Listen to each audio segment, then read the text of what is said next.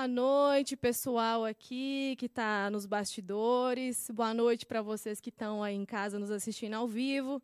E bom dia, boa tarde, boa noite para você que em algum momento vai assistir essa gravação. Sejam muito bem-vindos. E às vezes você caiu de paraquedas nessa live hoje. É, você nem está sabendo que nós estamos fazendo uma série de mensagens intitulada Os Pecados Capitais. Né? E o que são? Só para fazer uma, uma contextualizada, o que são esses pecados capitais? Né? Os pecados capitais são como se fossem os cabeças, como se fossem os gatilhos. A partir deles, os outros pecados são originados. Então, esses são chamados pecados capitais. Nós já falamos sobre o orgulho, que é chamado pai de todos os pecados. Nós falamos sobre a ira, sobre a gula. Na semana passada nós falamos sobre a inveja e hoje nós daremos sequência com o pecado da avareza. E eu gostaria que vocês abrissem as suas Bíblias aí comigo no livro de 1 Timóteo, capítulo 6, versículo 6. 1 Timóteo, capítulo 6, versículo 6. Espero que vocês tenham encontrado aí nas suas casas. Diz assim: De fato, a piedade com contentamento é grande fonte de lucro. Pois nada trouxemos para este mundo e dele nada podemos levar. Por isso, tendo o que comer e com o que vestir-nos, estejamos com isso satisfeitos. Os que querem ficar ricos caem em tentação, em armadilhas e em muitos desejos descontrolados e nocivos que levam os homens a mergulharem na ruína e na destruição. Pois o amor ao dinheiro é a raiz de todos os males. Algumas pessoas, por cobiçarem, obrigada, cobiçarem o dinheiro, desviaram-se da fé e atormentaram-se com muitos sofrimentos. Amém? Vamos orar? Ah, Deus, esta é a tua palavra e nós cremos que ela é a verdade total para as nossas vidas. Que nessa noite, Pai, o Senhor possa achar em nós um coração receptível. Que o Senhor possa achar em nós um coração como uma terra fértil que o Senhor traga luz mediante a tua palavra, que o Senhor traga a verdadeira transformação e que nós possamos ser cada dia mais parecidos contigo, mais apegados à tua palavra, mais apegados a quem tu és. Assim eu oro e que eu não seja empecilho para compartilhar a tua palavra aqui nessa noite, Deus. Em nome de Jesus. Amém. Gente, eu não sei vocês, mas quando alguém fala assim, avareza, ou fala para mim, fulano é uma pessoa avarenta, vem uma, uma imagem na minha cabeça. Uma imagem que foi construída a partir da minha infância, da minha pré-adolescência. E é a seguinte, eu vou ilustrar para vocês. Quando eu era mais nova, nós íamos à casa de um familiar, que eu não vou expor, né, porque vai que chega até esse familiar. E essa pessoa controlava o tanto de papel higiênico que nós gastávamos no banheiro. Então, verdade, se a gente usasse uma quantidade maior do que aquela pessoa estava é, esperando, você pode ter certeza que ela sabia o tanto que estava faltando, que você tinha usado a mais, e eu já levei muita bronca por causa disso. Então, a imagem que foi construída na minha cabeça sobre uma pessoa avarenta foi essa. E às vezes você também construiu essa imagem, esse estereótipo, baseado nesse tipo de coisa que a gente vai aprendendo. Né? Às vezes, quando você pensa em uma pessoa avarenta ou você pensa na avareza, você pensa nessa pessoa que é pão dura, mão de vaca, aquela pessoa que dá tchau assim, que é para não perder quando abre a mão, entendeu? Você vai criando um monte de coisa na sua cabeça e assim nós resumimos a avareza. E, na verdade, essa é uma das grandes confusões que nós fazemos quando nós falamos da avareza. Porque, de fato, a avareza consiste nessas características, sim, mas não é somente isso, ela não está fechada nisso. Ela é muito mais ampla do que essas características e essas noções que nós aprendemos durante a nossa vida, que nós aprendemos nos filmes, que nós aprendemos no nosso dia a dia. E nós vamos ver é, qual é essa amplitude, né? E como eu disse, essa é uma das confusões que nós fazemos quando nós falamos da avareza. Mais à frente nós veremos a segunda confusão. Mas então eu queria perguntar para vocês, né? É, o que é avareza? Ah, engraçado, só para concluir aqui, que normalmente, quando nós pensamos né, na avareza, a gente pensa que é um dos pecados que às vezes a gente menos comete, porque a gente é, já menciona também que a, a avareza é uma coisa distante, às vezes é uma pessoa que é muito rica, ou então é uma pessoa que é muito, muito pão duro. Então a gente quer no meio termo, é, não, é, não é pobre nem rico, ou então é mais para pobre. Então a gente está de boa, entendeu? Então esse estereótipo está formado, como eu disse, e a gente acaba se excluindo é, desse pecado. Então, nessa noite, eu queria te convidar a excluir esse estereótipo da sua cabeça e colocar você em análise. Então, que durante essa mensagem você faça uma autoanálise. Então, quando nós citarmos alguns exemplos, que provavelmente você vai pensar em alguém, vai vir alguém à sua mente, mas que você traga essa reflexão é, e essa autoavaliação, né? Autoavaliação para si, trague para dentro. Então, dando, é, dando sequência, já ia falar dando consequência aqui. O que significa a avareza? Do latim, ávidos, aeres, avaros, do grego, filargiria, é o amor à prata, amor ao cobre. A avareza é o amor ao dinheiro. Isso nós chamamos de avareza. A avareza tem a ver com o amor desregrado pelo dinheiro, pelas possessões materiais, apego às coisas. A avareza é uma cobiça desregrada. E o pecado da avareza possui dois componentes. E são os seguintes: primeiro, é obter o que não temos, e o segundo é preservar a todo custo o que temos. E um dos sinônimos de felicidade que nós encontramos nos dias de hoje é ter. Conquistar é o sucesso. Então, quanto mais você tem, mais feliz você é. Quanto mais você conquista, mais pleno você é. Quanto mais sucesso, uau, não posso me conter de tanta felicidade. Esse é um dos sinônimos que nós mais é, ouvimos hoje em dia. O ter, conquistar.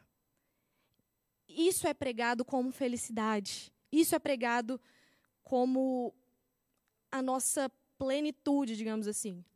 E a nossa sociedade, o mundo que nós vivemos, ele é consumista, ele é egocêntrico, ele é competitivo, ele vive essa maneira, essa busca desenfreada pela vida boa, pela, pelo sucesso, pelo bem-estar, pelas conquistas, vive-se pelo dinheiro, vive-se para obter as coisas, vive-se para preservar as suas coisas. Por exemplo, hoje nós não escolhemos mais a nossa profissão e a nossa carreira pela nossa aptidão, né? escolhe-se a profissão e a carreira pelo que vai dar mais dinheiro, né? Por exemplo, você escolhe, você está em idade de escolher um curso, você escolhe medicina porque é um curso é, que vai possivelmente te dar mais dinheiro. E aí, até a, sua especialização, você vai escolher aqui. Às vezes, você tem que trabalhar menos e ganhar mais. Então, essa, essa, essas inversões e essa busca desenfreada é, já tem é, se tornado tão parte da nossa vida, do nosso dia a dia.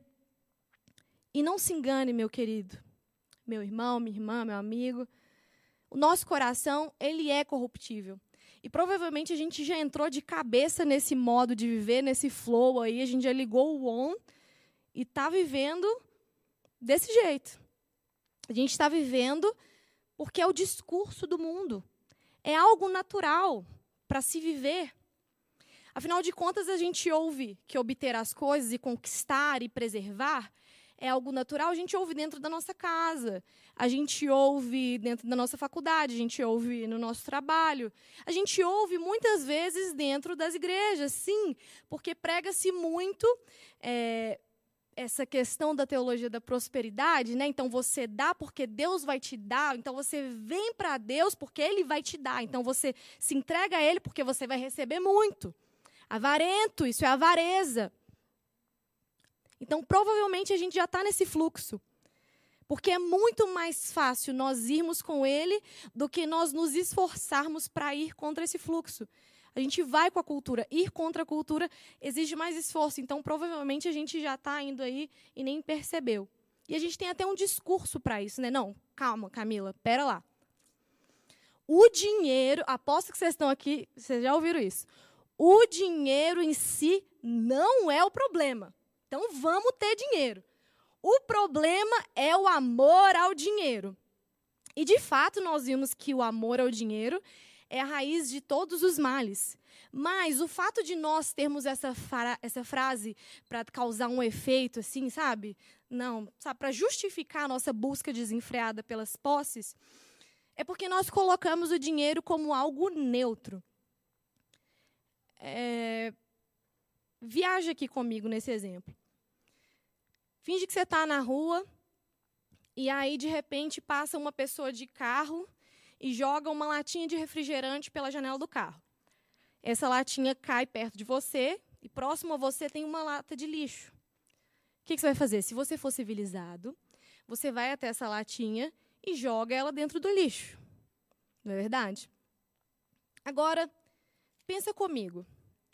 E se fosse uma nota de 100 reais que você achasse no chão, enquanto você estivesse caminhando? Pense que você está ali andando, meio distraída, e no meio de umas folhas assim. Primeiro que você vai olhar para o lado para ver se não tem umas câmeras, né? Para ver se não é uma pegadinha que o povo vai puxando a corda do dinheiro. Então você já fica assim. Mas quando você vê um dinheiro, uma nota de 100 reais, o que você vai fazer? Você vai jogar no lixo? De jeito nenhum. Você vai pegar aquela notinha, vai botar no seu bolso, vai ver se não tem ninguém. Ó, oh, a rua não tem ninguém. Ó, oh, é alguém, de alguém. É. Não, não. Botar na carteira. E aí você fica felizão. Ou seja, o dinheiro não é neutro.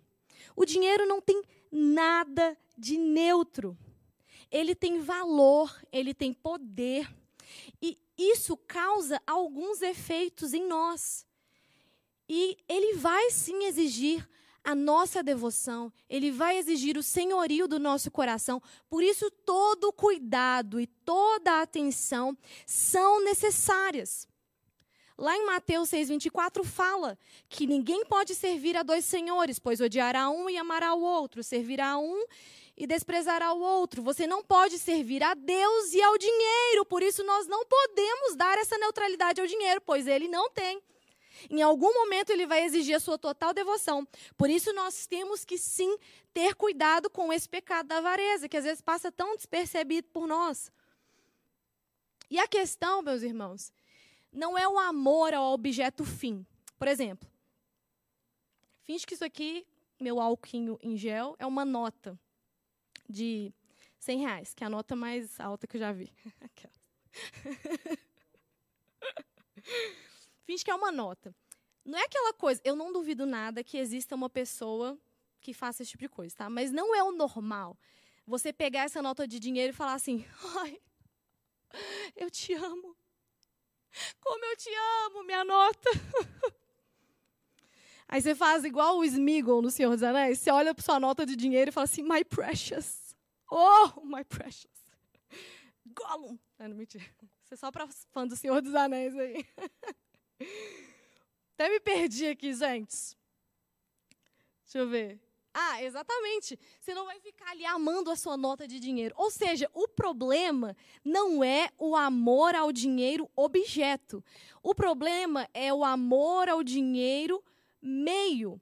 Porque através do dinheiro nós conquistamos. Através do dinheiro eu vou conseguir comprar o que eu quero, eu vou poder fazer uma poupança gigantesca, eu vou garantir o meu futuro, eu posso economizar e eu nunca mais vou ter que me preocupar com nada. E aí nós começamos a desejar desordenar, desordenadamente aquilo que não merece a nossa devoção. É isso que a avareza faz conosco. E eu vou pontuar aqui sete pontos é, a respeito disso. O que o pecado da avareza faz conosco. E aí nós vamos voltar aqui para o texto que diz, texto 7. Ó, texto 7, versículo 7. Pois nada trouxemos para este mundo e dele nada podemos levar. Primeiro ponto é o seguinte: a avareza nos faz perder o senso de eternidade. Os nossos olhos estão tão fitos, estão tão, sabe, presos às coisas deste mundo, que é só isso que nos importa.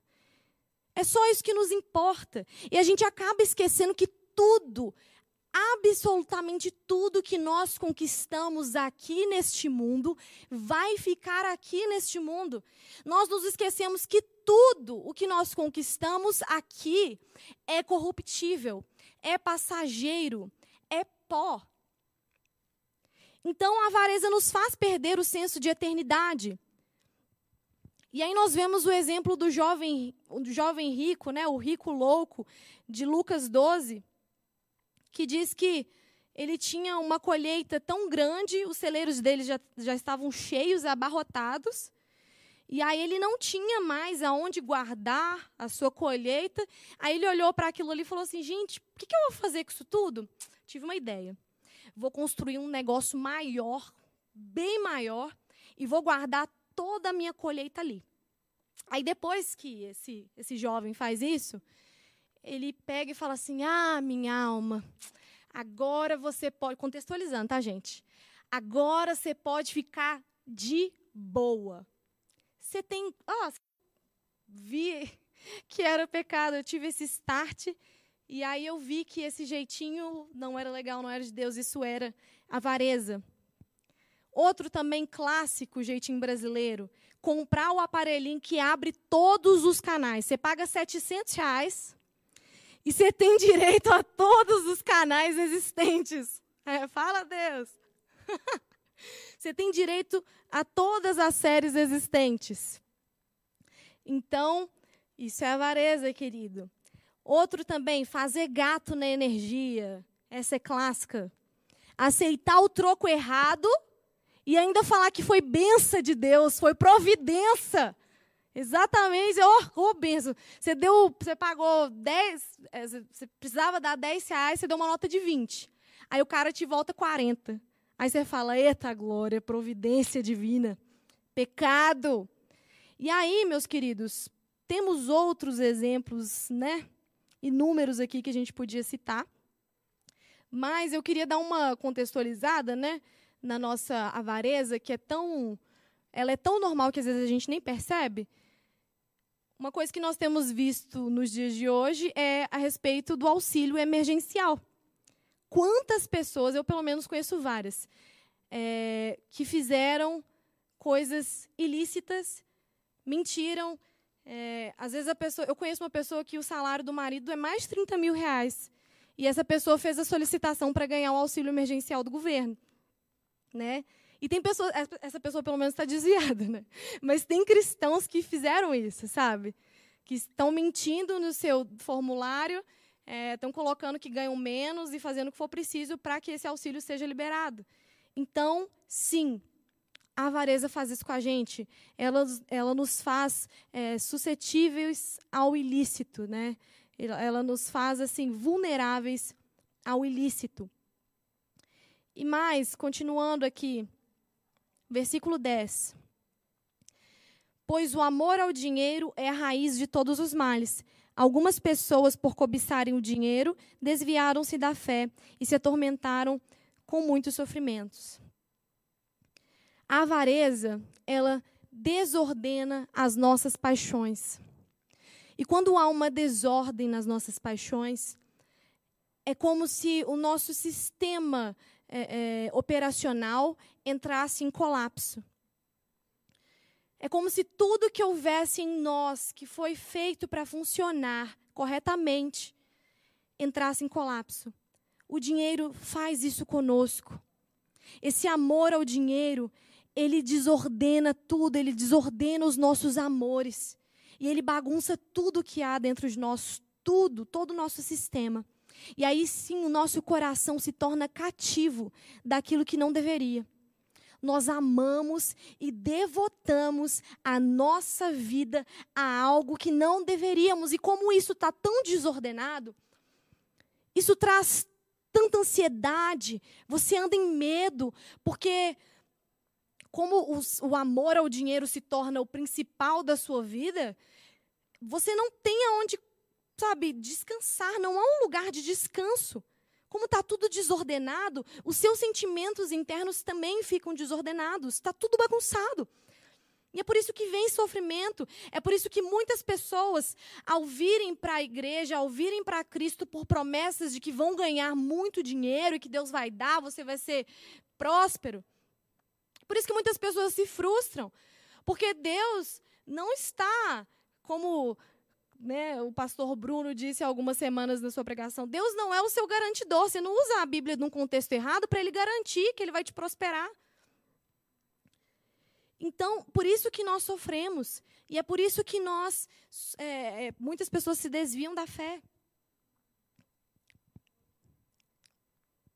E aí, pulando um pouquinho, versículo 17, diz assim: Ordene aos que são ricos no presente mundo que não sejam arrogantes. Só a parte A, 17a. A avareza nos torna arrogantes, nos torna orgulhosos. E aí esse versículo aqui fala, né? Fale, ordene aos ricos no presente mundo. Aí você pode chegar aqui para mim e falar assim: "Ufa, Ainda bem que isso não é para mim, porque eu sou pobre. Não tenho dinheiro nem para pagar um busão. Então, essa palavra não é para mim, eu não sou rico. Afinal, nós condicionamos muitas vezes aos ricos né, a terem essas características. Né?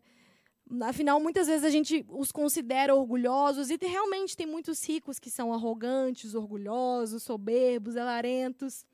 Pessoas que se acham melhores porque elas conquistaram mais coisas que as outras. E é isso que o mundo prega.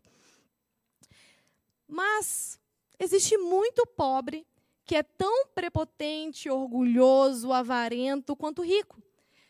Porque o seu amor está no lugar errado. Os dois amam o dinheiro, mas a diferença é que o rico tem dinheiro e o pobre não tem. Mas eles amam a mesma coisa. E ambos estão vulneráveis, né? E propensos ao orgulho, à arrogância, porque isso é o que é pregado, né? Se você conquista mais, você tem o direito de pisar na pessoa que tem menos, que conquistou menos, que ganha menos. Se você tem um trabalho legal, você menospreza seu amigo que às vezes perdeu o emprego e está rodando de Uber, porque ele está conquistando menos, porque é algo que não é tão legal assim orgulhosos, arrogantes.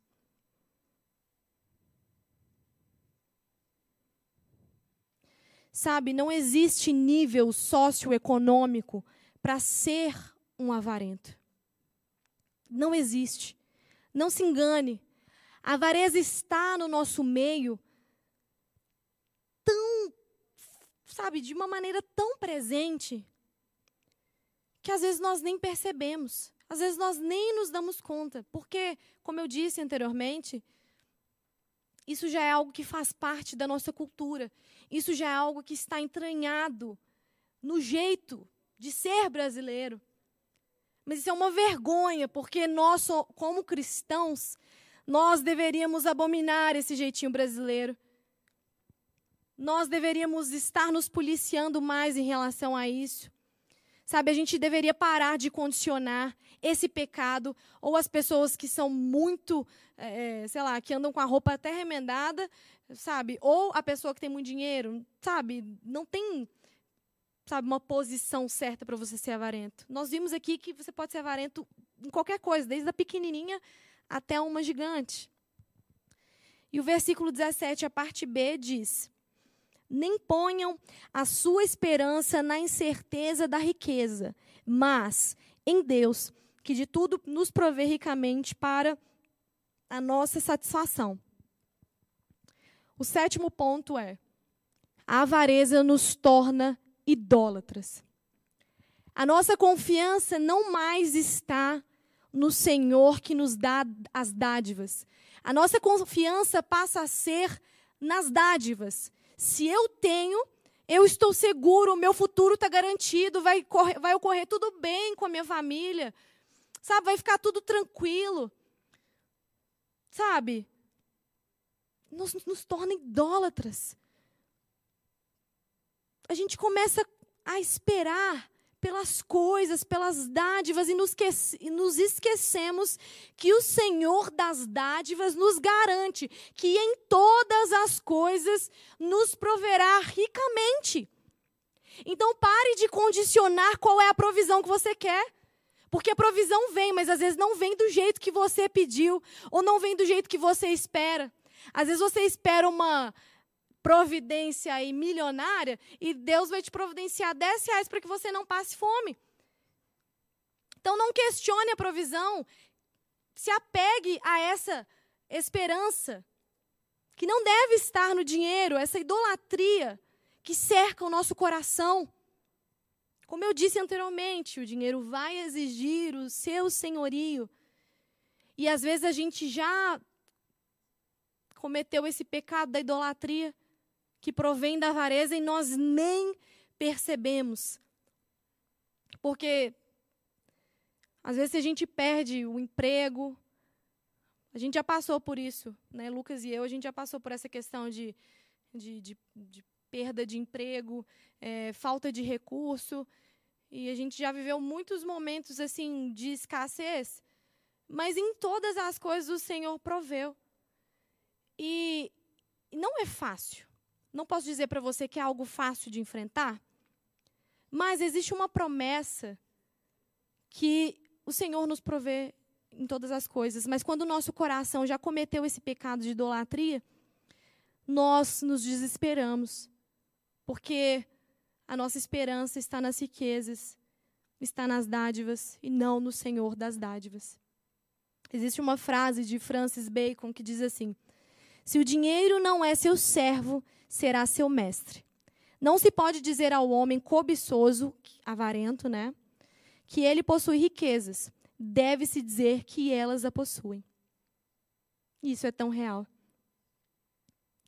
E aí, às vezes, pode chegar nesse ponto e você pergunta assim: então, é pecado possuir, ter dinheiro, ter bens materiais, ter as coisas? Não é pecado. Primeiro, as coisas em si, elas não são problema. Como parte da criação, as coisas por si só são boas.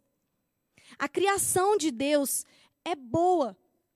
A avareza somente entra em cena quando o desejo pelas possessões temporais se tornam desordenadas. E aí vem a idolatria e, em outras palavras, as dádivas de Deus o substituem. E aí sim, esse é o problema. As coisas em si não são os problemas, não, não é o problema.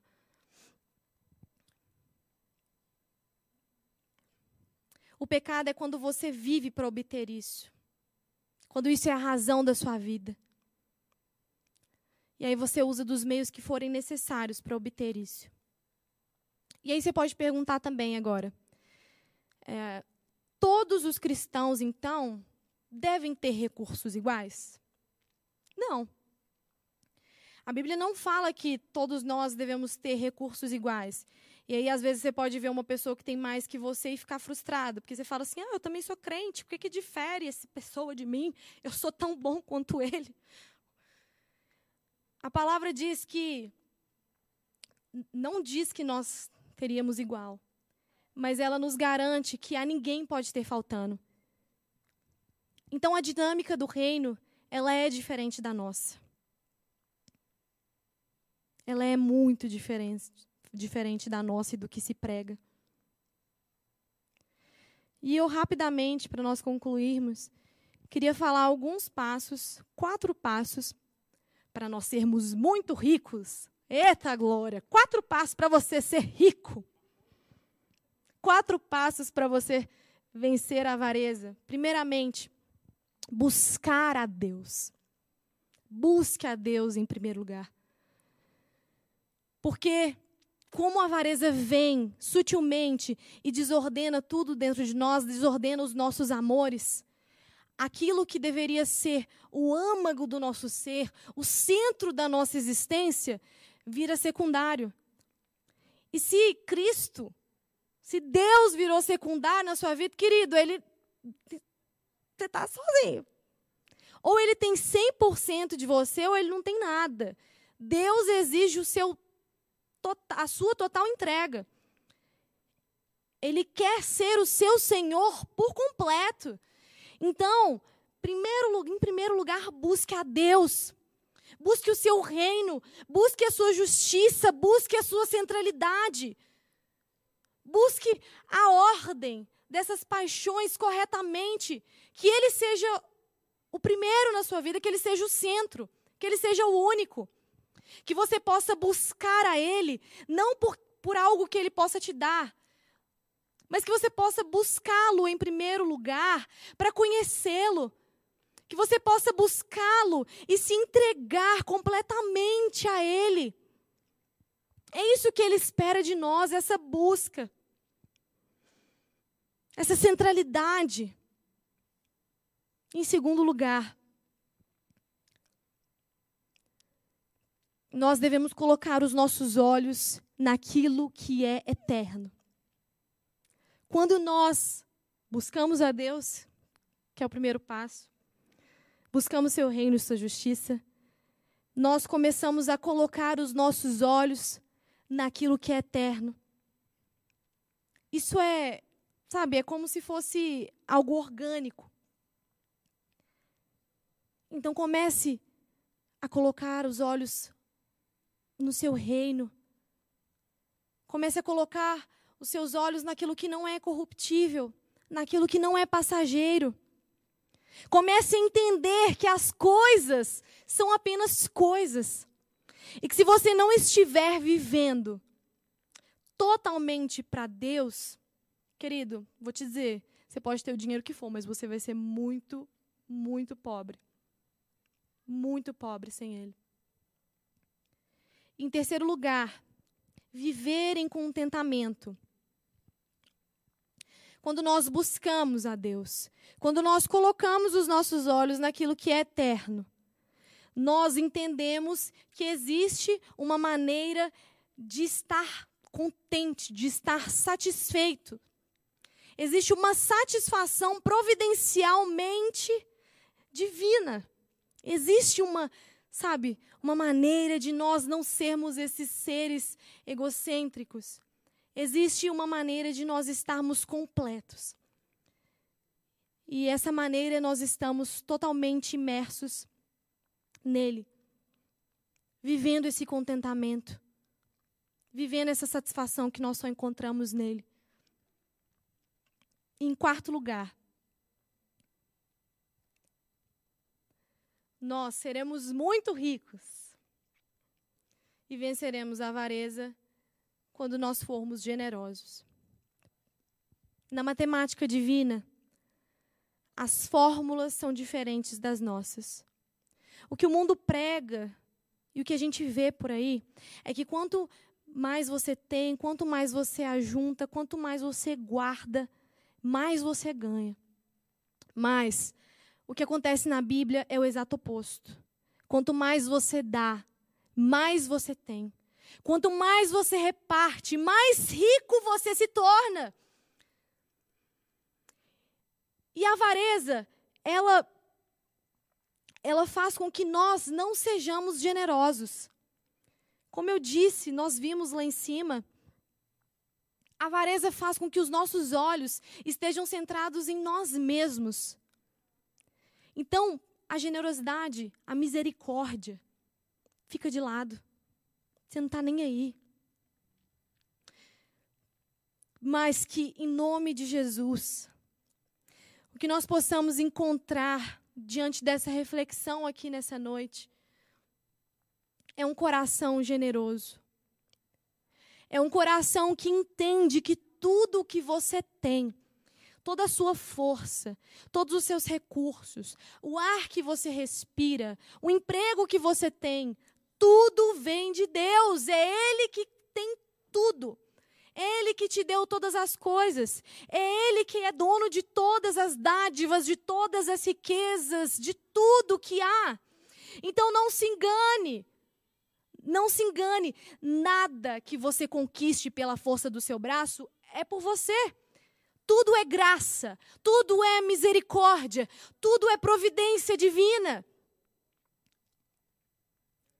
Então comece a exercer essa matemática bíblica. Recapitulando, quatro passos para nós sermos muito ricos e vivermos sem avareza. Primeiro, buscar a Deus, seu reino e sua justiça. Segundo, colocar os olhos no que é eterno. Terceiro, viver em contentamento. E quarto, ser generoso, misericordioso. Dessa maneira, meus irmãos, nós estaremos preparados para esse pecado da avareza. Dessa maneira, nós estaremos somando, sabe, somas incontáveis. De uma riqueza que é incorruptível. De uma riqueza que é imensurável. E que nos aguarda, nos aguarda. Até que ele venha. Ou que nós formos chamados para ele. Então, que nessa noite você possa fazer essa análise, que você possa ver como estão as suas paixões, qual é a ordem dos seus amores aí. Comece a ver e a entender que a avareza nos cerca, desde as pequenas coisas até as coisas muito grandes, mas ela já, já está imersa na nossa cultura, na nossa sociedade. Então, que nessa noite você possa voltar o seu coração, a sua esperança e toda a sua expectativa para Deus.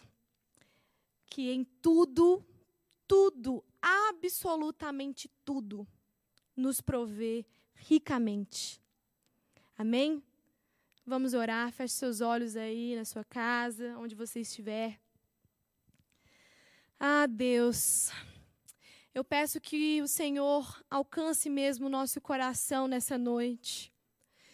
Oh Deus, que o Senhor nos ajude a fazer essa análise.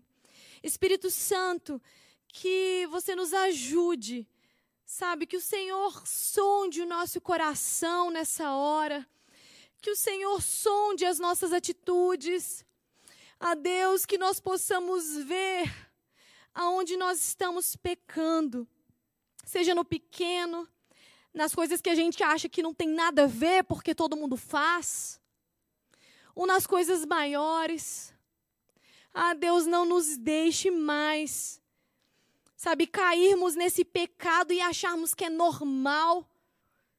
Não nos deixe cair, ó Deus, nesse pecado e achar que está tudo bem, porque todo mundo faz, porque é o jeitinho brasileiro, porque é isso mesmo.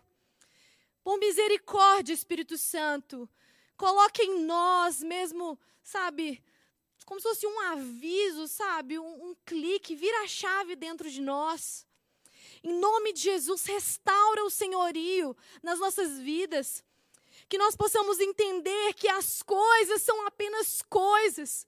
Se um dia nós perdermos o nosso emprego, se um dia nós perdermos tudo que nós temos, será ruim, será, mas nós conseguiremos levar adiante. Mas se um dia nós perdêssemos o Senhor, aí sim nós estaríamos pobres, nus, mortos.